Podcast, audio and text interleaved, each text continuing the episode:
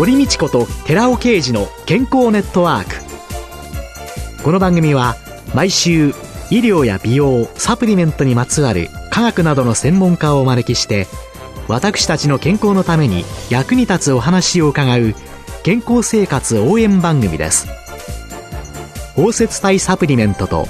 MGO マヌカハニーで健康な毎日をお届けするコサナの提供でお送りします。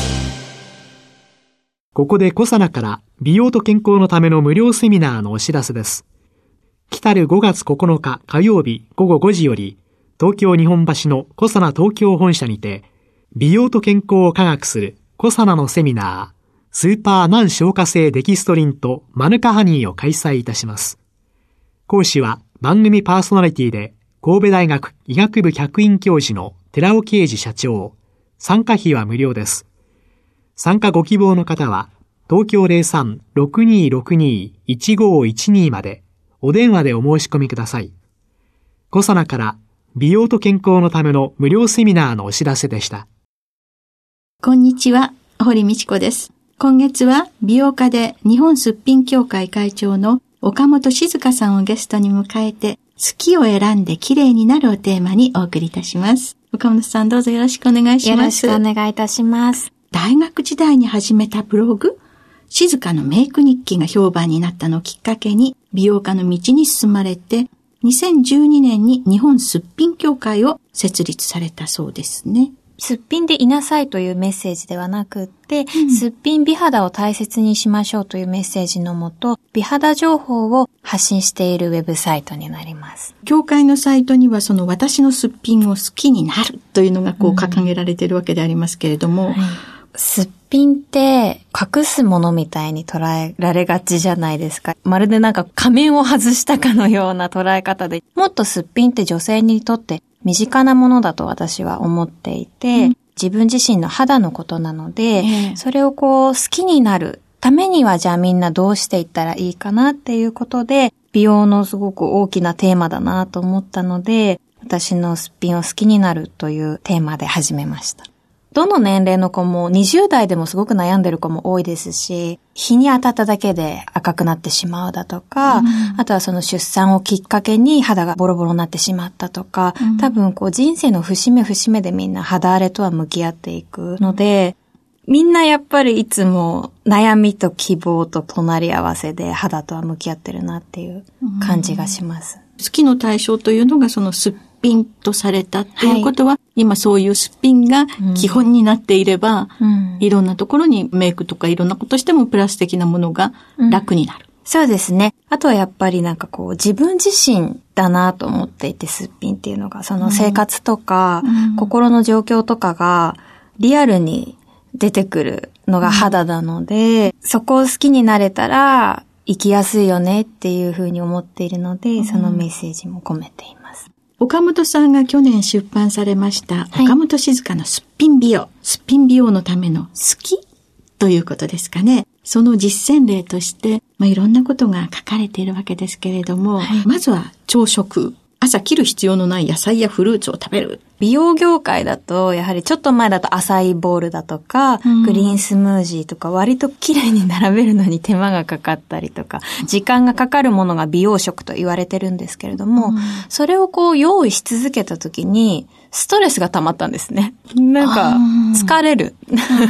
で、時間もかかるなと思って、うんビタミンは取りたいし何か口に入れたいってなった時に、じゃあもう野菜とかフルーツをそのまま食べればいいじゃないかと思って、いちごとかバナナとか切る必要のないフルーツを食べて、時間に余裕があったり、心に余裕がある時はグラノーラ用意したりとか、エネルギー欲しい時はパンを食べたりとか、まずは自分が続けられそうな楽な方法から、じゃあ余裕がある日はこういうこともできるねっていうのを見つけていくっていうのが朝ごはんの好きの実例です。はい。いやね、よくね、あの、うん、日本人は、うん、例えばの糖尿病の方なんかもね、はい、糖尿病の食事指導とかね、運動なんとかっていうとね、うん、1ヶ月ぐらいはね、皆さんすっごい言われた通りに頑張るんですよね。はい、でもできなくなって、自分を責めて、まあやめてしまうというね。だから美容のために朝はスムージーを作って野菜ジュースなんとかで何色の野菜を揃えてなんていうのを読むとね、やっぱり1週間から2週間は続くかもしれないんですけれども、ね、続かない、えー、で、そこをやめてしまうんじゃなくって、できること、はい、好きなことっていうのは、確かにそうですよね。あそうなんですよ。できる範囲で変換するみたいな。うん、やめた。で、もう全部やめなくてもよくって、いろいろな風にやってみたけど、結局やっぱお味噌汁を一から作る方が、私には合ってたわっていう方だったら、それが正解だと思いますし、うん、お味噌は体を温めるし、とか、その自分が作れるものの食の魅力をちょっと調べてみて、あ、こんなに体にいいもの作ってたんだって思うと、また続けられたりとかもすると思います。うん、何かにね、固執する必要はない。そういう意味で好きって大切なのかなと。朝一さじの蜂蜜を舐めるというのは、これは、はい、蜂蜜が胃の粘膜をこう守ってくれたりとか、あとは美肌効果もあるので、朝全然食べれない方とかにおすすめしているのが、蜂蜜舐めるだけでもいいから、そしたら空腹の時よりも胃腸の働きをこう守ってくれたりとか、うん、あとはそのやっぱ糖分が入ってるので、朝の通勤の時にフラッとしたりとかしないから、もうそのぐらいでもいいよっていう、うん、あの、一番シンプルな朝ごはんのすすめです。そういうのだと、これならできるわとか、うん、今やってることを見直して、はい、自分の好きなものを継続していけば、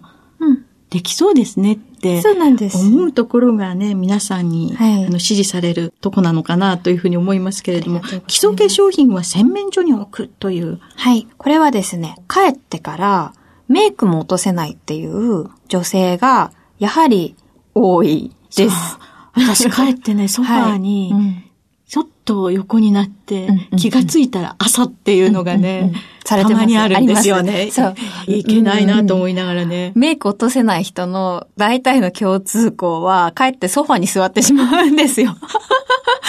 まあ、ストライクゾーンですね、私。そそのままですよ。多分座られた瞬間にも疲れがバーって出て、張ってた木とかがわーって緩まるから、おしまいになっちゃうんですよね。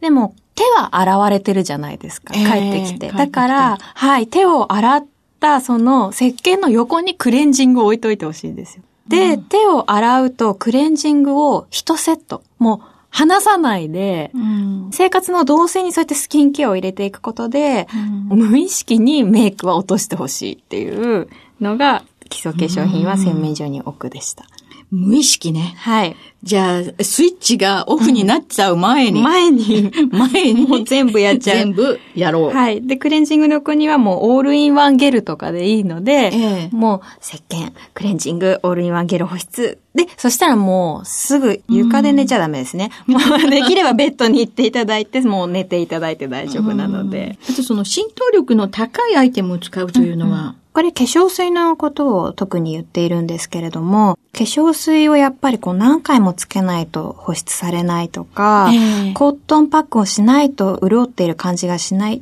ていうアイテムは、実はこう自分の肌には合ってない商品なのかもしれないと思っていただきたく、えー、自分のお肌に合った化粧水の場合は、つけた瞬間にぐんぐん入ってく感覚があるものなんですね。うん、なので、何回もつけないと浸透しないものって時間もかかるし、使うのが嫌になってしまうと思うので、浸透力が高いと感じていただけるアイテムを使っていただきたいんですね。あ、それは企業側が歌ってるというのではなくて、うん、自分が使ってみて浸透してる。はい。と感じる。多分どの企業の方も浸透力が高いとおっしゃってると思うので、その中でも自分の肌により浸透するものってどう判断するかというと、手に取ってまたはコットンに取って、1回か2回重ねた後にもうほぼ自分の肌がひたひたになっている、またはちょっと冷たくなったと感じたら、浸透しているサインですので、それをチェック項目として浸透させてほしいと思います。いろんなの試されたんですか？はい。岡本さんは。いや、もうすごい量の化粧品を試してます、日々。日々、進行形。はい。そりゃそうでしょうね。うん。お仕事だということになると。そうですね。そういう中で自分に合ったもの。これは決してコストが高いものがいいというわけでは。ないですね。たくさん商品がある中で、例えばすごいベストセラーになってるような粧水や乳液をつけてみても、うーん、ちょっとカピカピするなとか思う時もありますし、美容家の方々とコスメトークをした時に、あれ私合わなかったのよね。え、私すごい良かった。みたいなのもありますから、うん、商品情報や成分は一応知識として入れてますけど、その後やっぱり皆様それぞれの肌感覚だと思います。あとその乳液を塗りながら気持ちいいと感じる場所を押したらいいというのは。これはあのマッサージのことなんですけれども、マッサージの方法をパーツごとに覚えたりするの大変だと思うので、ええ、押して気持ちいい箇所っていうのはやっぱりちょっと凝ってたりとか、うん、リンパが滞ってたりするので、スキンケアを化粧水や乳液を手でつけながら気持ちいいところにちょっと圧をかけていただいたり、目の周りと口の周りは皮膚が薄いので、それ以外の箇所でやっていただきたいんですけれども、それだけで日々のマッサージはしないより全然いいと思ってます。難しく考えすぎちゃうのかしらね。そうマッサージのね、やり方なんて本を横に置いて、こう、ちょっとやってみるけれども、うん、すぐ、なんか、あ、もう、もういいわ。覚えられないですよね。やめてしまっているというね。そうなんです。実は、そんなに美容はハードルが高いものではないのです。パッと落ちるクレンジングアイテムを使うとか。うん。これも先ほどの化粧水の浸透力の高いアイテムを使うと一緒なんですけれども、クレンジングしたのにまだ残ってるっていうのはストレスにつながるので、ちゃんと一瞬で落ちるクレンジングアイテムを使う。日本人の人って、その時流行ってる情報全部鵜呑みにしがちなんですけれども。まさにそうですね。流行に流され。オイルが良くないって言われた時期とかもあったじゃないですか。ありました、ありました。オイルクレンジングが落としすぎてしまうとか。そんなことないので、あの、私は、あの、パッと落ちるオイルクレンジングを使って、もう1分とか2分以内にメイクは落としたい。すぐ寝たいっていう。メイク落とせない方がやっぱ多いので、そういう方は、すぐに落ちるオイルアイテムを使ってまあ、落とさないで寝ちゃうより、全然いいです。はい。いいってことですよね。はい。どっちの方が自分が今楽しいと感じてるか、その瞬間の気持ちが今どっちかなっていうのが好きなのか苦手なのかを発見するポイントなので、うん、今してて楽しいかをどっちかなってちょっと問いかけてみてほしいです。皆さん、ぜひ問いかけてみてください。今週のゲストは美容家で日本すっぴん協会会長の岡本静香さんでした。来週もよろしくお願いします。お願いいたします。続いて、寺尾刑事の研究者コラムのコーナーです。お話は小佐奈社長で神戸大学医学部客員教授の寺尾啓二さんです。こんにちは、寺尾啓二です。今週は先週に引き続き、マカによる集中力増強と女性の更年期障害の軽減についてお話ししていきます。これまでに知られたマカの効能には、男性の精力回復や活力向上、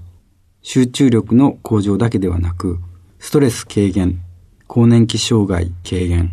不妊症改善作用があるなど、多くの効果効能が知られています。今回の紹介は、その中の女性の更年期障害の軽減です。女性は40歳を過ぎた頃から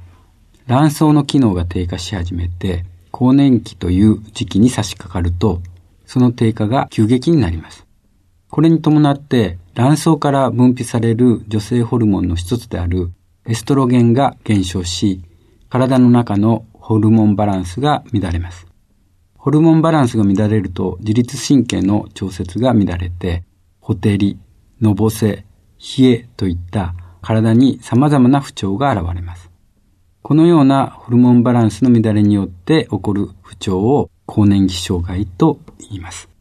ペルーでは経験的にホルモンバランスの調整や更年期障害の軽減の目的で、マカが長い間利用されております。しかし残念ながら、学術的に適切な臨床試験に関する研究報告や学術論文はありませんでした。そのような中、2005年、オーストラリアのマイスナーらの研究グループによる臨床試験が報告されました。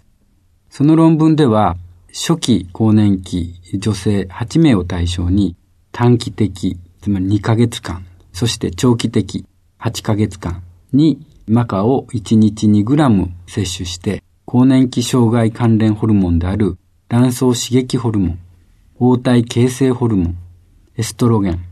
プロイゲステロンの4つのホルモン値を調べ、ホルモンバランスが正常化するかどうかを検討しています。さらに、グリーン更年期指数による更年期障害の不快感が軽減するかを検討しています。なお、グリーン更年期指数とは、更年期症状を研究するために研究者が用いるツールでありまして、基準となる21項目の質問で構成され、のぼせ、寝汗、寝つきが悪いなど、女性が更年期の症状に対してどの程度悩まされているかを評価するために用いる指数です。ではまず、ホルモンバランスの変化です。更年期障害によって4つのホルモンの中で卵胞刺激ホルモンは増加し、残りの3つのホルモンは減少していきます。マカを毎日 2g 摂取してもらった8名の8ヶ月後のホルモン値を調べたところ、下がった方がいいホルモンの卵胞刺激ホルモンは減少しまして、残りの3つの上がった方がいい黄体形成ホルモン、エストロゲン、そしてプロゲステロンは優位に増加すること。つまりホルモンバランスが正常化することが分かったわけです。また、試験終了後の婦人科医の診察では、更年期障害の不快感は、スタート、プラセボ接種後に比べて、全体的に改善されていました。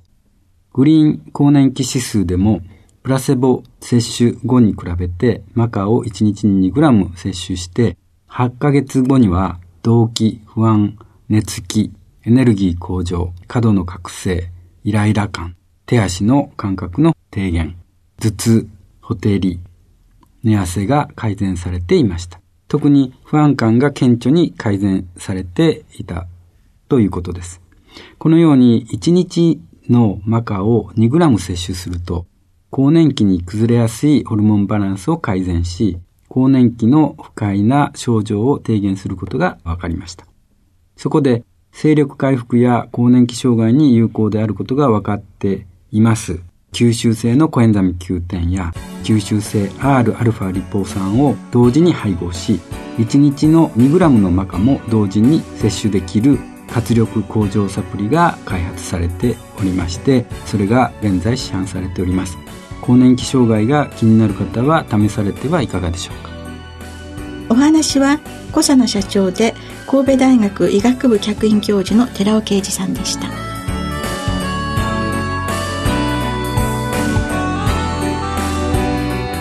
ここでコサナから番組お聞きの皆様へプレゼントのお知らせです。3つの美肌成分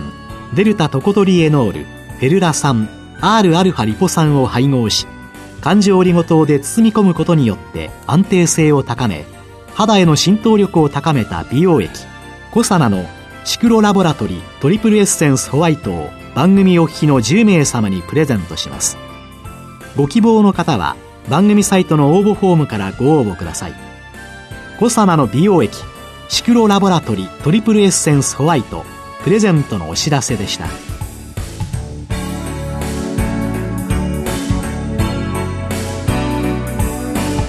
堀道子と寺尾啓二の健康ネットワークこの番組は包摂体サプリメントと MGO マヌカハニーで健康な毎日をお届けするコサナの提供でお送りしました。